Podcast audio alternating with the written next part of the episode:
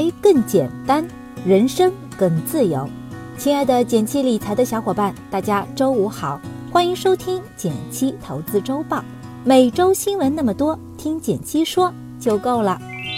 首先来看第一条新闻，是来自经济参考报的消息：小蓝单车要解散了，我们的押金怎么办？十一月十五日，有匿名小蓝单车员工在社交平台上发布消息称，小蓝单车今日宣布解散。小蓝单车曾发布公告称，用户于二零一七年十月三十日之前申请的退款，将于二零一七年十月十日前退还完毕。最近，小蓝单车的解散事件。加深了用户对共享单车的押金是否能退还的担心。我们的押金到底去哪儿了呢？打个比方，我们熟悉的 P2P 资金，为了防止平台挪用投资款，会设立专门的托管账户，将企业自有资金和用户投资资金分开管理。类似的，对于共享单车的押金，理想的状况也是专设账户托管，独立监管。但目前不少共享单车公司还没有做到这一点，就存在风险了。事件发生后，有人偏激的直接拿车回家，我们不建议小伙伴们这么做。大家可以通过多种途径合理维权，但是如果涉及到侵占、变卖共享单车，可能会涉嫌犯罪。要避免这样的事情发生，我们事先可以做好预防，比如尽量考虑比较大的品牌，减少违约风险。或者选择支付宝等第三方平台中提供免押金骑单车服务的品牌。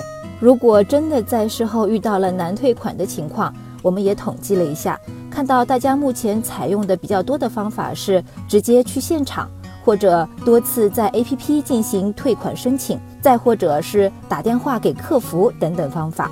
这里呢有个小贴士：如果遇到用户忙的客服或者是退款的专线电话，可以多次拨打。有网友啊，在拨打了六十九次之后，终于被接通，实现了退款。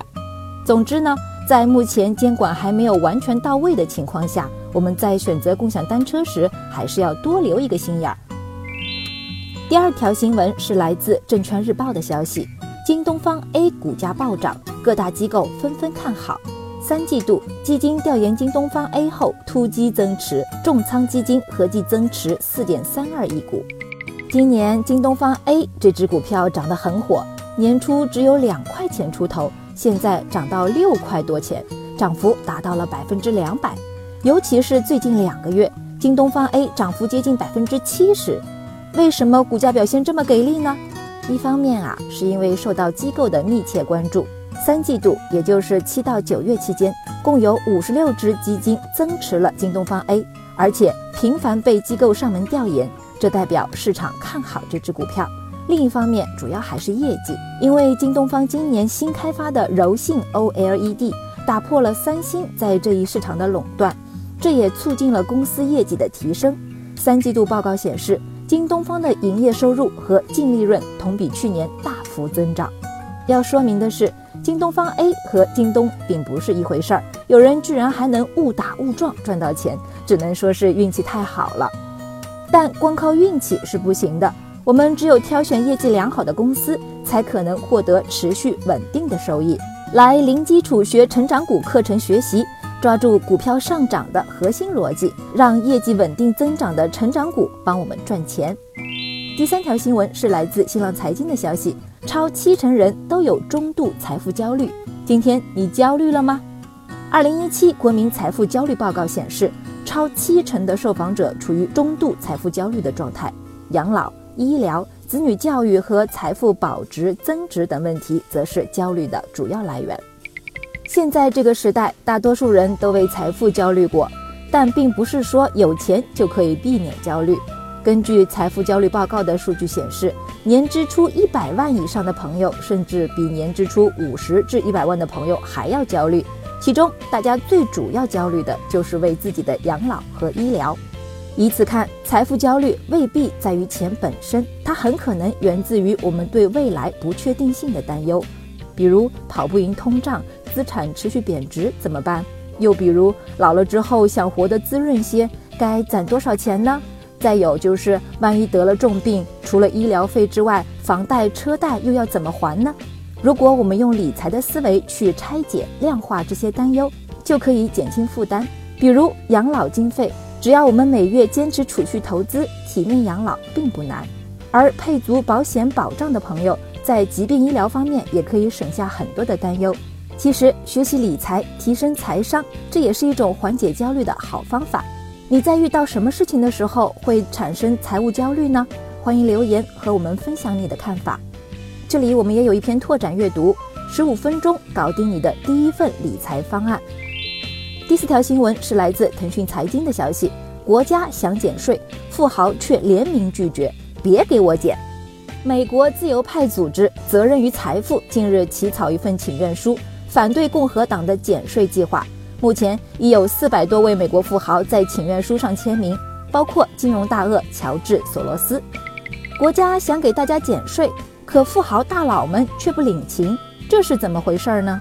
特朗普的税制改革是希望通过减税降低企业和个人的负担，让企业有更多投资，让个人有更多消费，两者一起促进经济增长。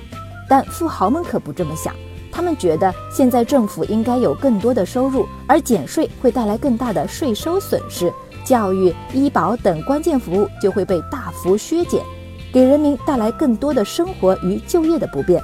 另外，减税会进一步增加贫富差距。连巴菲特都说自己的实际税负其实比秘书还低，减税会使社会资源分配更加不均，国家负债也继续加大，这样又怎能促进经济成功呢？不过各国税制还是有很多差距的，不知道大家是不是感兴趣呢？我们以后也会和大家聊一聊。最后来到了我们的一句话新闻时间，皇上你也该知道一下，来自腾讯财经的消息。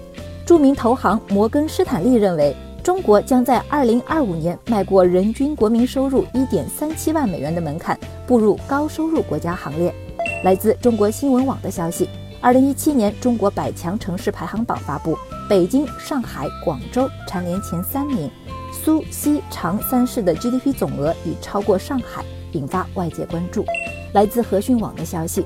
十一月十五日，保监会发布《健康保险管理办法》征求意见稿，面向社会公开征集意见。新版本增加了健康管理服务与医保合作板块，同时就多处内容进行修订。感谢大家收听今天的减七投资周报，一同感知正在发生的变化，提高经济敏感度。更多投资新闻解读及理财科普，欢迎关注我们的公众号“简七理财”，简单的简，汉字的七。我在那里等你。